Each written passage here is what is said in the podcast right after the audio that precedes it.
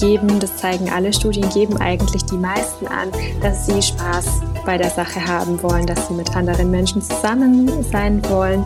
Ähm, aber ähm, an zweiter oder dritter Stelle, also auch ziemlich weit oben, kommt dann auch schon in seiner Verantwortung als Christ zu handeln.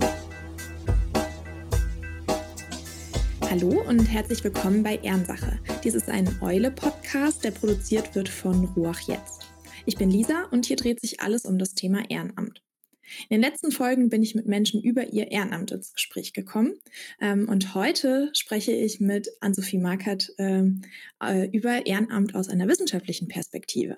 Ann-Sophie, erzähl doch mal, Wer bist du und äh, was machst du? Ja, hallo. Erstmal vielen Dank für die Einladung. Ähm, du hast ja schon gesagt, ich bin Ann-Sophie Markert. Ich bin wissenschaftliche Mitarbeiterin ähm, an der Uni Erlangen am Institut für praktische Theologie, Religions- und Gemeindepädagogik und ich schreibe meine Promotion ähm, zum Thema Ehrenamt. Ähm, genauer, inwiefern dort äh, Lern- und Bildungsprozesse stattfinden, denn ich bin ja im Bereich Religionspädagogik tätig. Das klingt spannend. Ähm, hast du selber auch eine Ehrensache ähm, also ein Ehrenamt, was du, was du ausübst oder wie bist du auf das Thema gekommen überhaupt? Ach, also das sind zwei ganz verschiedene Sachen. Also einerseits, ja, ich bin ehrenamtlich engagiert schon ziemlich lang. Also früher war ich eher so im Bereich ähm, Kinder- und Jugend tätig, habe da Jungschar gemacht oder Kindergottesdienst. Und ähm, jetzt in den letzten Jahren bin ich hauptsächlich im Bereich ähm, Erwachsenenbildung tätig, bin da im Kirchenvorstand und auf der Kanatsebene im Dekanatsausschuss. Ähm, und dann wurde ich noch in den Fachbeirat Ehrenamt der Bayerischen Landeskirche berufen, was natürlich auch jetzt hier für das Thema spannend ist, weil man da nochmal einen ganz anderen Blick auf das Thema Ehrenamt auch ähm, bekommt und da auch gestalterisch tätig sein kann. Aber zu dem Thema für die Promotion bin ich eigentlich eher so ein bisschen auf Umwege gekommen. Also ähm, das Thema hat sich erst so im Laufe der Zeit, sagen wir mal, rauskristallisiert, dass ich das Ehrenamt im Allgemeinen bearbeiten möchte. Aber ich glaube schon, dass da auch mein eigenes Engagement so ein bisschen mit reingespielt hat, dass man da natürlich ja, gewisse Vorlieben und Interessen ähm, dafür dann auch mitbringt. Ähm, was, also, was ist denn genau deine, deine Forschungsfrage, ähm, mit der du dich beschäftigst? Also, ähm, meine Untersuchung versucht, zwei aktuelle wissenschaftliche Diskurse zusammenzuführen. Einerseits auf der einen Seite diesen mega großen Diskurs äh, rund um das Thema Ehrenamt, ähm, einerseits auch zivilgesellschaftlich, aber auch wie können wir das theologisch auch reflektieren und auf der anderen Seite ähm, diesen Diskurs um ähm, Bildung und Lernen in verschiedensten äh, Lernorten und Lernbereichen. Und da versuche ich eben in meiner Untersuchung darzulegen, dass das ehrenamtliche Engagement auch vor allem in Zukunft ähm, für die evangelische Kirche ein wichtiger Bildungsort sein kann. Das wurde bisher in der wissenschaftlichen Debatte doch sehr vernachlässigt. Mhm. Ja, ich hatte ähm, schon einige Gespräche jetzt mit äh, Ehrenamtlichen, äh, die auch erzählt haben, wie viel das Ehrenamt ihnen, ihnen selber auch gibt und wie viel sie dadurch auch gelernt haben. Also das würde ja auch passen zu dem, was du gerade erzählt hast. Definitiv. Also da gibt es auch empirische Studien dazu, die das Ganze bestätigen. Einerseits ja der Freiwilligen Survey ist bestimmt auch äh, häufiger vielleicht schon bei deinen Podcasts jetzt hier in den Gesprächen gefallen. Das ist so eine deutschlandweite Untersuchung, ähm, wo man Ehrenamtliche ähm, verschiedenste Dinge befragt. Ähm, der findet, glaube ich, alle fünf Jahre oder alle sechs Jahre sowas statt. Ähm, und äh, man kann da wirklich äh, gute Aussagen zum Status quo des Ehrenamts machen. Und da ähm, wird auch immer wieder angegeben, dass es vor allem für die ähm, jüngere Generation wichtig ist, da auch äh, Qualifikationen zu erwerben, ähm, im Thema Kirche dann natürlich vielleicht auch sich mit seinem eigenen Glauben auseinanderzusetzen und da auch weiter zu lernen, ähm, aber auch soziale oder personale Kompetenzen ganz unterschiedlich. Also da gibt es eine Menge Studien dazu. Ja, äh, du, du, hast gerade schon gesagt, ähm, äh, für Kirche ist Ehrenamt auch ein wichtiges Thema. Du ähm, promovierst ja auch in der Theologie. Warum ist das ein Theologiethema, das Ehrenamt?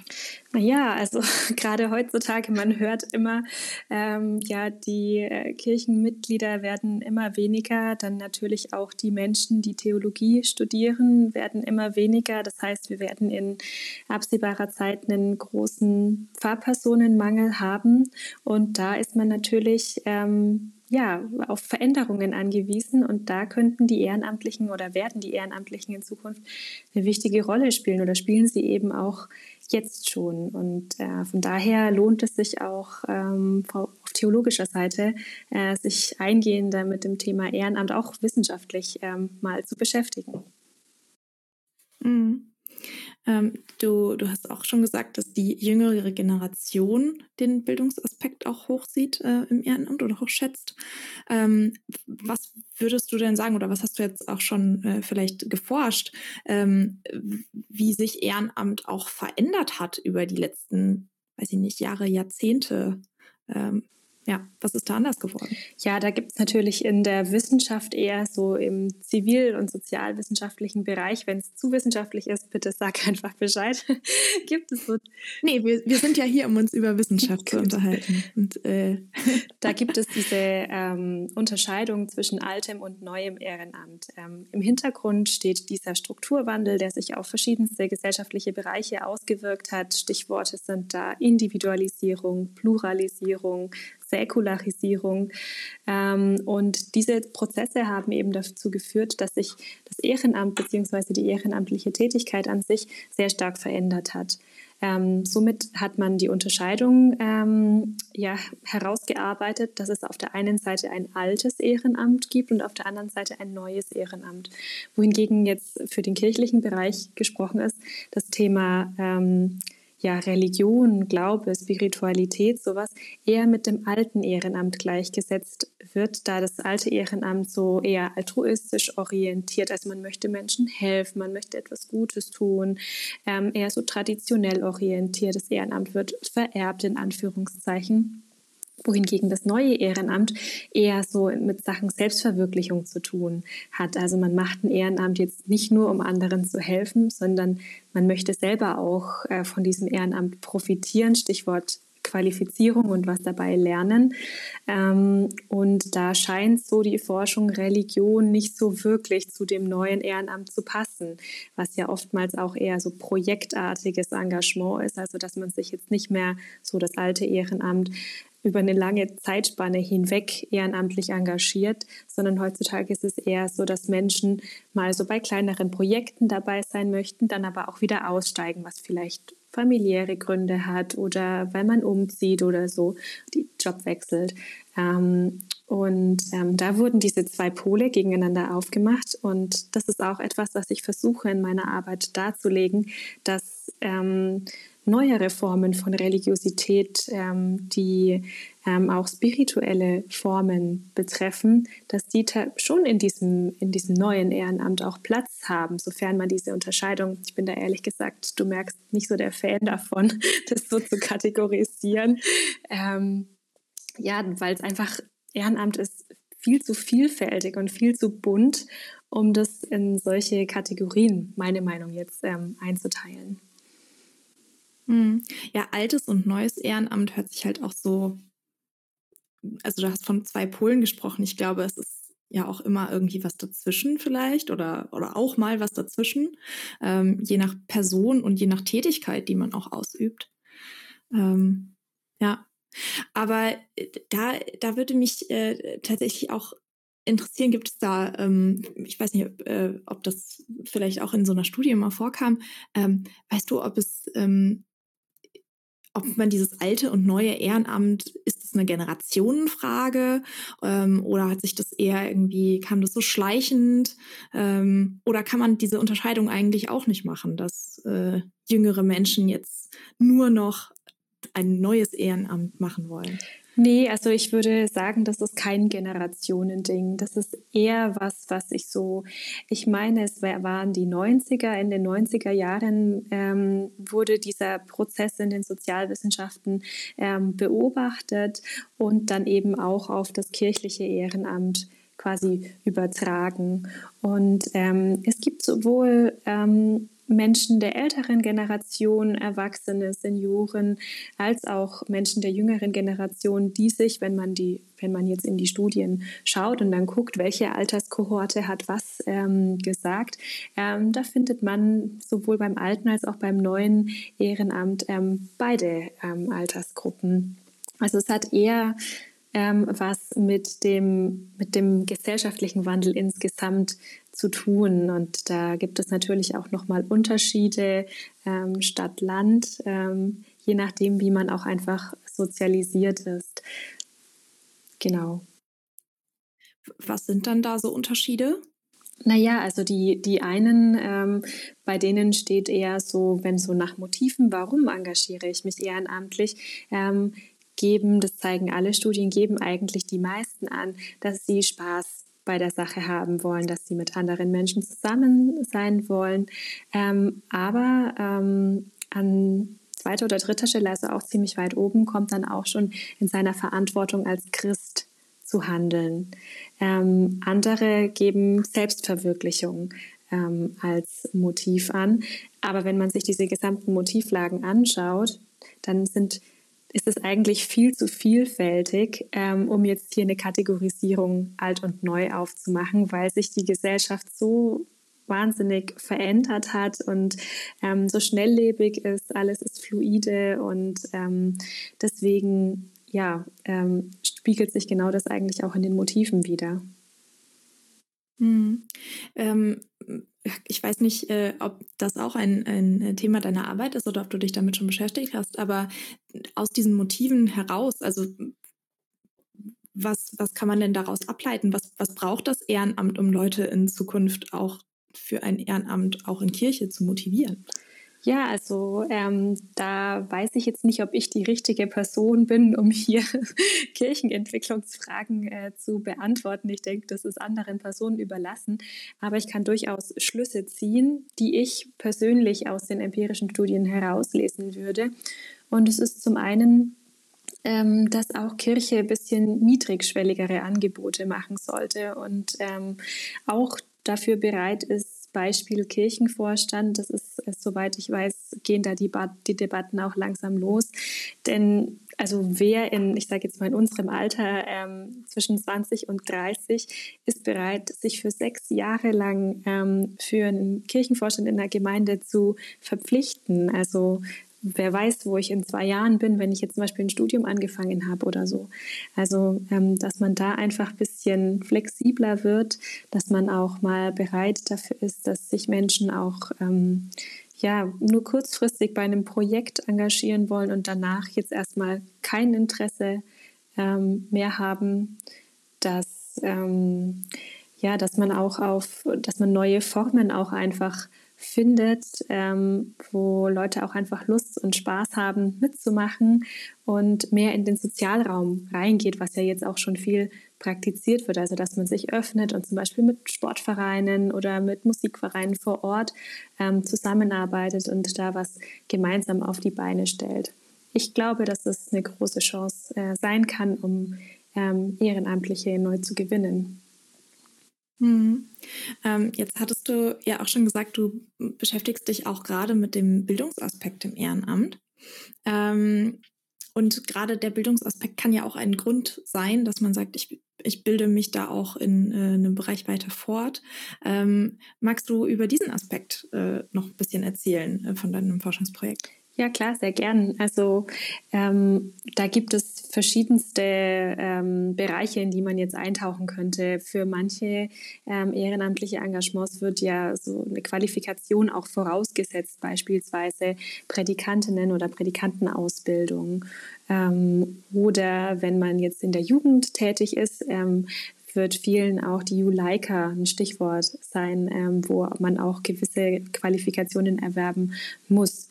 Ähm, die andere Seite ist aber auch ähm, das Lernen und ich glaube, das kennen so die meisten bei der Tätigkeit. Also während man ehrenamtlich aktiv ist, zum Beispiel wenn man in einem Gottesdienstteam ist und da was vorbereitet oder für den Weltgebetstag, ähm, dass man sich dann mit einem Thema auseinandersetzt und sich dann ganz automatisch ähm, in das Thema einliest, mit anderen ins Gespräch kommt und so ähm, ja, in seinem eigenen Glauben weiter wächst, Neues dazulernt, ähm, im Austausch mit anderen. Ähm, und dann gibt es auch noch die äh, Seite auf der formellen Ebene, also sprich ähm, im Bereich der Schule. Da gibt es ähm, hier in Deutschland relativ weit verbreitetes diakonische Lernen, ähm, wo man eben sich ähm, projektartig äh, über einen gewissen Zeitraum, beispielsweise in einem Altenheim oder in einer evangelischen Kita, als Schülerin ähm, ja da mal reinschnuppert und da mithilft und das Ganze dann im Religionsunterricht reflektiert. Und dann gibt es eben noch was Neues, das stammt eher aus den, äh, aus den USA, in, aus den 90er Jahren, da wurde das entwickelt, das nennt sich Service Learning. Ähm, das gibt es auch im zivilgesellschaftlichen Bereich und das könnten, könnte auch was für den Religionsunterricht sein, wo man eben nicht nur diesen diakonischen Aspekt, also sprich, dass man irgendwo mithilft, dass man so, also solidarisch unterwegs ist, ähm, sondern dass man vielleicht sich auch in kirchlichen Gremien, also diese kirchenpolitische Seite, dass man da auch reinschnuppern kann und ähm, seine Arbeit und das, was man da gemacht hat, dann rückgebunden an den Religionsunterricht ähm, reflektiert. Da gibt es schon tolle Projekte auf ähm, Seiten ähm, mit Geflüchteten jetzt ganz aktuell, ähm, wo man eben mit Ukrainerinnen und Ukrainern ähm, ja da gewisse, also vielleicht bei der, bei der Mittagsbetreuung hilft, da sich um die Kinder kümmert oder so ganz so Sprachenunterricht da dazu hilft. Und da könnte man sich auch als ähm, SchülerInnen engagieren und ähm, ja, verschiedenste Kompetenzen, auch im Bereich Demokratiekompetenz, ähm, politisches Lernen spielt eine große Rolle. Ähm, ja, da sich einfach weiterbilden und äh, Kompetenzen erwerben. Das sind so die großen mhm. Themen und Bereiche, die ich mir anschaue. Ja, das, also das sind ja große Themen, genau. also generell das Ehrenamt einfach als ein, ein großes, vielfältiges Feld. Ne? Ähm, Definitiv. Ja. ähm, wenn, wenn wir über Ehrenamt reden, reden wir auch eigentlich immer über ähm, gewisse äh, ja, also Herausforderungen, wenn es zum Beispiel darum geht, ähm, Ehrenamt und Hauptamt zusammen. Ähm, Gibt es, also ist, was, was ist da die wissenschaftliche äh, Perspektive oder gibt es da auch äh, wissenschaftliche Untersuchungen zu, die du dir anschaust? Ja, also das ist ein riesengroßes Thema, in das ich in meiner Dissertation nicht zu tief einsteige, da es ja eher genuin ja pastoraltheologisch ist, würde ich mal sagen. Ähm, aber ich muss es natürlich streifen und ähm, das ist ja ein heißes Eisen, würde ich sagen. Ähm, denn es fängt schon mal damit an, was ist überhaupt Ehrenamt? Das ist ja auch wissenschaftlich wahnsinnig umstritten, wie sich Ehrenamt denn überhaupt definieren lässt, ähm, gerade in der Theologie. Denn das ähm, sollte man ja wissen, es ist ja eigentlich das Ehrenamt an sich als Begriff ist ja gar nicht theologisch, sondern ähm, stammt aus dem zivilgesellschaftlichen ähm, Bereich. Also ähm, lässt sich eher so um um 1808 ähm, bei der Einführung der Städteordnung des preußischen Königsreichs ähm, da verorten, ähm, wo es um die kommunale Selbstverwaltung ging. Und ähm, in diesem historischen Prozess, so nach und nach, ähm, hat sich der Begriff dann eben auch ähm, im kirchlichen Bereich etabliert. Ähm, und äh, man fragt natürlich auch nach der theologischen Begründung dieses Ehrenamts ähm, und wird dann da oft so Charismenlehre oder ähm, auch Paulus ein Leib, viele Glieder oder auch bei Luther also da äh, gibt es definitiv ähm, theologische Begründungen, aber man muss sich immer ähm, ja immer im Hinterkopf behalten, dass das Ganze ähm, keine genuin äh, ja, theologische Sache ist, der Sache nach, also dem Engagement, was ich tue, mich für andere einzusetzen, da sich zu engagieren, das natürlich, das gab es ja schon ganz am Anfang, dass man da sozusagen freiwillig mitgearbeitet hat. Ähm, allerdings so dieses Ganze mit diesen rechtlichen Implikationen ähm, ist eine Sache des 19. Jahrhunderts. Und da wird es natürlich dann spannend, ähm, auch gerade wenn es um Stichwort Kompetenzen, Qualifizierung geht. Also was machen die Hauptamtlichen, was machen Ehrenamtliche, was dürfen, was können Ehrenamtliche überhaupt machen? Also müssen sie da eine gewisse ja, Qualifikation dafür erwerben, zum Beispiel im Bereich ähm, der Seelsorge. Also bräuchten die da eine paulinische Ausbildung, was es ja auch schon teilweise gibt, aber so bei Besuchsdienst oder sowas, da ist es ja doch noch recht offen. Also wo ist da die Grenze? Ähm, und was natürlich auch spannend ist, das wird aktuell noch nicht so sehr debattiert, aber ähm, ich glaube, dass es ein Thema werden wird. Ähm, ja, was unterscheidet dann überhaupt Hauptamtliche von Ehrenamtlichen in Bezug auf die Ausbildung? Also mal überspitzt formuliert, wozu tue ich mir ein siebenjähriges Theologiestudium an, wenn ich einfach nur ehrenamtlich, äh, ja auch als Prädikantin oder ähnliches und dann noch in vielen Bereichen tätig sein kann ähm, und das Ganze über eine, ich sage jetzt mal auch wieder überspitzt, in einem halbjährigen Crashkurs ähm, machen kann. Also das sind Fragen, die, glaube ich, unsere Kirche in den nächsten Jahren sehr beschäftigen werden, wie man damit umgehen soll und kann. Und was würdest du sagen? Wo geht's hin? Puh, also dadurch, dass wir alle, äh, dass, dass die Kirche ehrenamtlicher wird, ähm, ja, ich denke, man, man muss da irgendwie Lösungen finden und ähm, sich nach den Bedürfnissen der Menschen richten. Also wer Theologie studieren möchte und sich damit vertieft auseinandersetzen möchte, gerne. Wer jetzt aber sagt, er wählt den anderen Weg, auch okay. Also es ist die Hauptsache ist doch, dass wir eine lebendige Kirche bleiben und ähm, viele Menschen sich gerne ähm, ja, für die Kirche engagieren. Mhm. Ähm, du hast vorhin zur theologischen Begründung gesagt, ich würde da nochmal mhm. nachhaken. Mhm. Ähm, was sind denn theologische Begründungen für das Ehrenamt? Also du hattest vorhin ein paar Stichworte gesagt. Vielleicht kannst du da ein bisschen ausführlicher drauf eingehen. Ja, gerne. Also zum einen ist es ähm, das allgemeine Priestertum oder das Priestertum aller Getauften. Ähm, kennt man sicherlich. Ähm, Martin Luther ähm, hat es in Anknüpfung an 1. Petrus 2.9 und Offenbarung 1.6 ähm, in seiner Schrift an den christlichen Adel deutscher Nation ähm, dargelegt. und sagt eben, dass alle Getauften ähm, aufgrund der Rechtfertigung ähm, durch alle Christen die gleiche Würde und Vollmacht zum Dienst am Evangelium haben. Und ähm, damit sind eigentlich ähm, alle ähm, berechtigt, ähm, das Evangelium ähm, auszulegen und da seinen, seinen Dienst zu tun. Das ist das eine, ähm, wo sich das ehrenamtliche Engagement begründen lässt. Zum anderen, das habe ich glaube ich vorhin auch kurz angeschnitten, ist es die paulinische Charismen-Lehre, ähm, die zum Beispiel im ersten Korintherbrief ähm, darlegt, dass ähm, Charismen, das sind diese Geistesgaben, Gnadengaben, ähm, die alle göttlichen Ursprungs sind. Und ähm, jeder Christ hat von Gott unterschiedliche Gaben erhalten.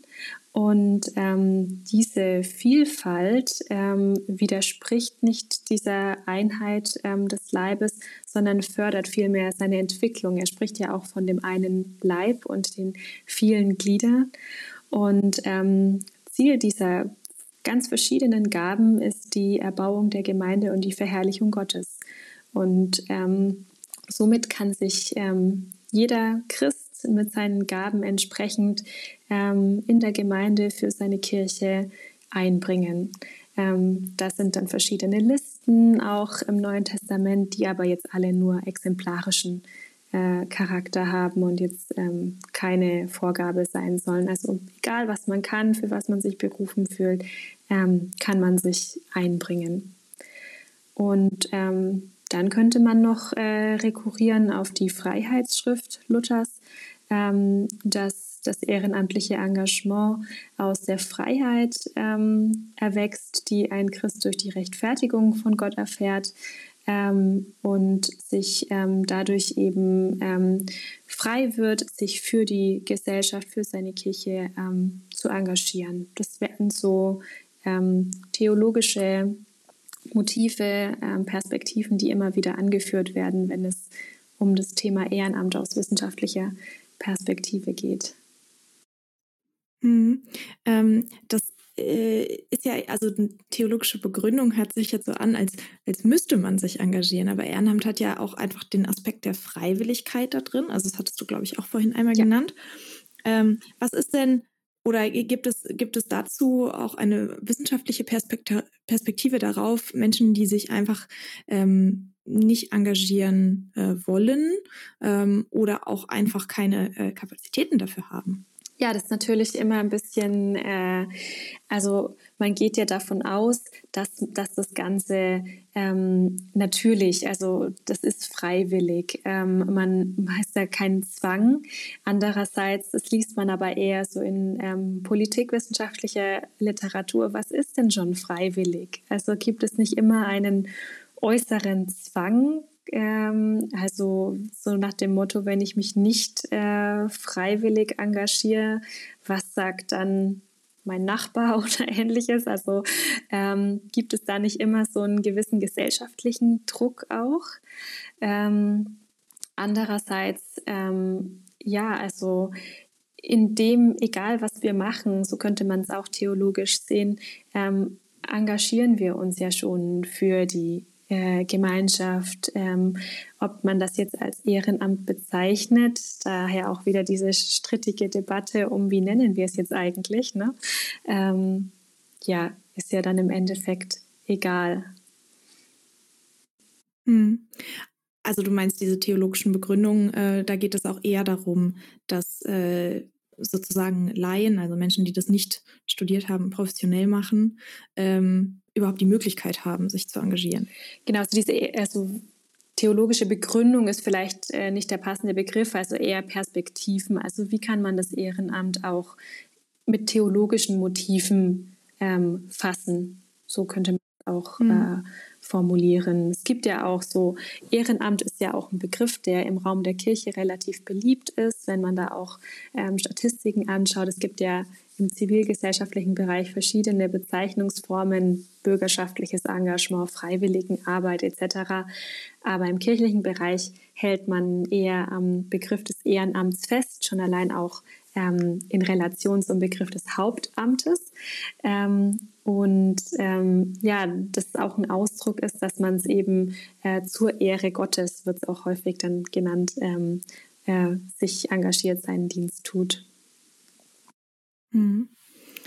Ähm, jetzt gibt es ja auch ähm, immer wieder die Diskussion, also gerade auch was das Thema Kapazitäten angeht, äh, zur ba äh, Vereinbarkeit von Beruf und mhm. Ehrenamt. Also Menschen, die, oder es wird immer kritisiert, dass Menschen in äh, im mittleren Alter, also Leute, die halt arbeiten, mhm.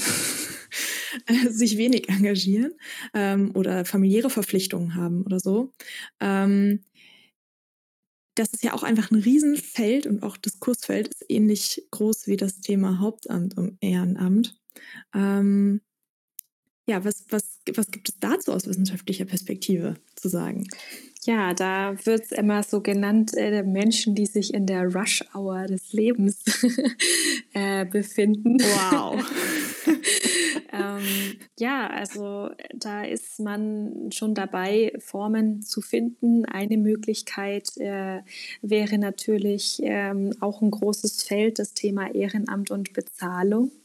Also ähm, gerade im mittleren Alter, wenn man das jetzt so nennen möchte, hat man ja auch sehr viele Baustellen. Man gründet vielleicht eine Familie, man kauft sich vielleicht ein Haus oder ähnliches, hat auf jeden Fall ähm, ja, eine Menge zu stemmen und äh, damit auch zu finanzieren.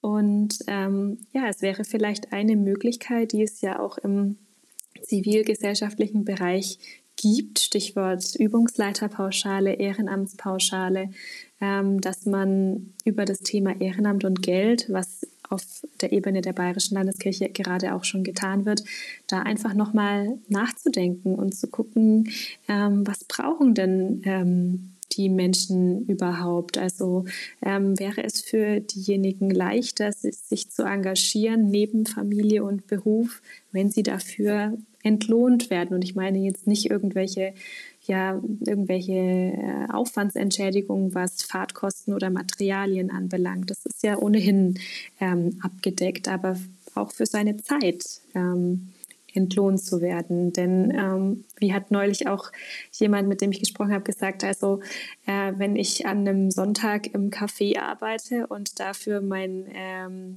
mein Geld bekomme, also meinen 450-Euro-Job, habe ich mehr davon, als wenn ich äh, ehrenamtlich Kindergottesdienst äh, gebe, wo ich nichts dafür bekomme. Also ist natürlich auch ein Argument und ähm, äh, wie man damit umgehen muss, ja, es ist eine Frage, ob man da an dem Thema Ehrenamt und Geld, Bezahlung, Entlohnung da mal ein bisschen genauer hinschaut, was sich da machen lässt. Hm. Äh, ich glaube auch, dass das äh, eine, eine ganz wichtige Frage ist und vor allen Dingen auch die Frage, wie wie darüber gesprochen wird. Also ähm, es ist zwar so, dass sowas wie Fahrtkostenerstattung ähm, äh, oder äh, kleine Aufwandsentschädigungen ja schon ähm, abgedeckt sind, wie du gerade gesagt hast. Ich habe aber schon das Gefühl, dass in manchen ähm, Kreisen darüber mehr oder weniger geredet wird. Also in einigen Kreisen ist das äh, deutlich, ähm, wird da deutlich mehr gesagt, ja, okay, und hier ist die Fahrtkostenliste, tragt euch doch bitte noch schnell ein. Ähm, und in anderen, da kriegt man solche Sachen vielleicht auch erst auf Nachfrage.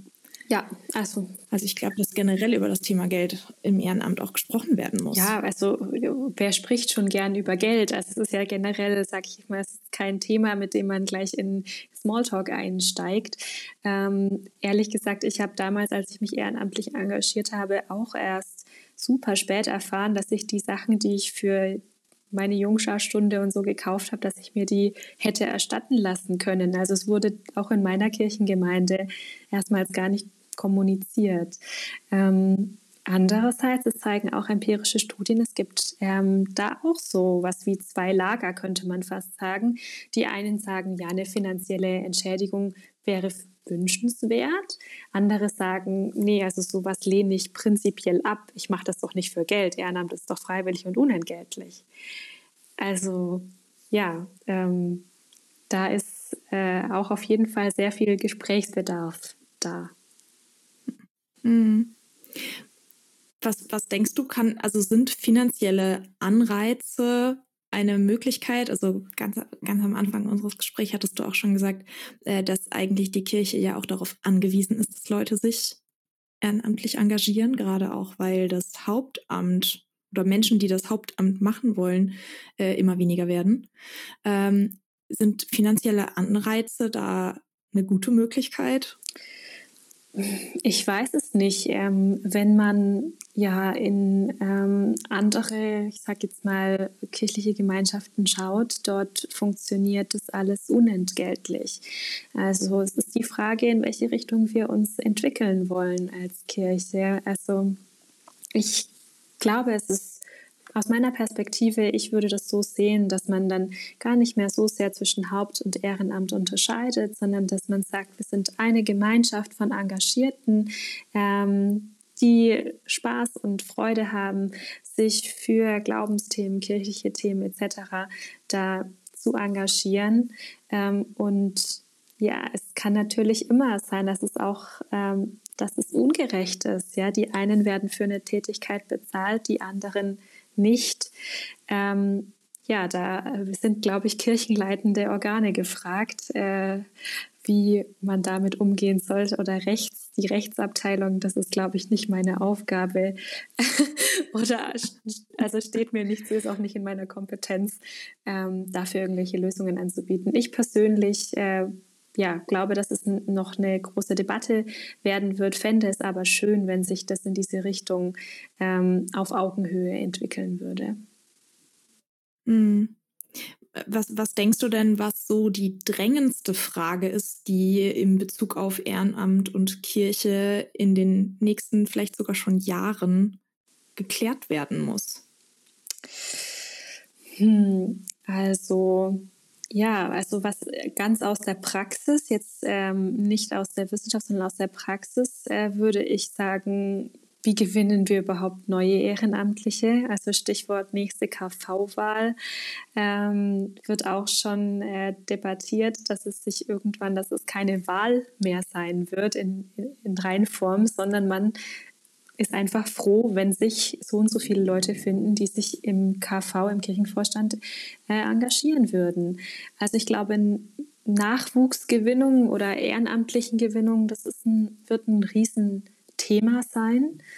Ähm, aus der wissenschaftlichen Perspektive würde ich sagen, ähm, dass es sich auch nochmal lohnt, so ähm, auf diese theologischen Perspektiven zu gucken und ähm, auch über den Tellerrand äh, hinauszuschauen äh, in die verschiedenen Diskurse, die in Politik ähm, so ablaufen. Also welche Theorien äh, könnte man da ähm, heranziehen und da auch mal eine Klärung herbeizuführen. Also was ist tatsächlich Ehrenamt? Ja, wie lässt sich das mit Kategorien fassen? Und dann natürlich, wie unterscheidet sich das Ganze vom Hauptamt. Also ich glaube, wenn die Wissenschaft da auch ihr Augenmerk drauf legt, dass man da eine klare, ein klares Verständnis dafür hat oder es versucht zumindest, ist ja gar nicht so einfach, ähm, denke ich, würde es da auch sehr weiterhelfen. Das äh, hört sich doch eigentlich schon nach einem schönen Schlusswort an. Vielen Dank, äh, Ann-Sophie, für deine Perspektive. Ich habe zu danken und für das. Vielen Dank für die Einladung und das schöne Gespräch. Ja, also mach's gut. Tschüss. Das war's schon wieder mit Ehrensache, einem Eule-Podcast. Die Eule findest du im Internet unter eulemagazin.de, äh, hier äh, als Podcast äh, auf Spotify oder Apple Podcasts und auf allen gängigen Social-Media-Plattformen. Hi, ich bin Eva. Gemeinsam mit Max und Philipp habe ich 2017 die Eule gegründet, das Magazin für Kirche, Politik und Kultur. Gemeinsam mit unseren AutorInnen machen wir Kirchen- und Religionsnachrichten für eine neue Generation. Dabei brauchen wir deine Unterstützung. Mit einem Eule-Abo bezahlst du den unabhängigen Journalismus der Eule, denn wir werden von keiner Kirche finanziert. Du sorgst dafür, dass wir unsere AutorInnen fair bezahlen können und leistest damit einen Beitrag für die Stimmenvielfalt in den Kirchen. Ab drei Euro im Monat bist du dabei. Mach mit und schließ jetzt ein Eule-Abo ab.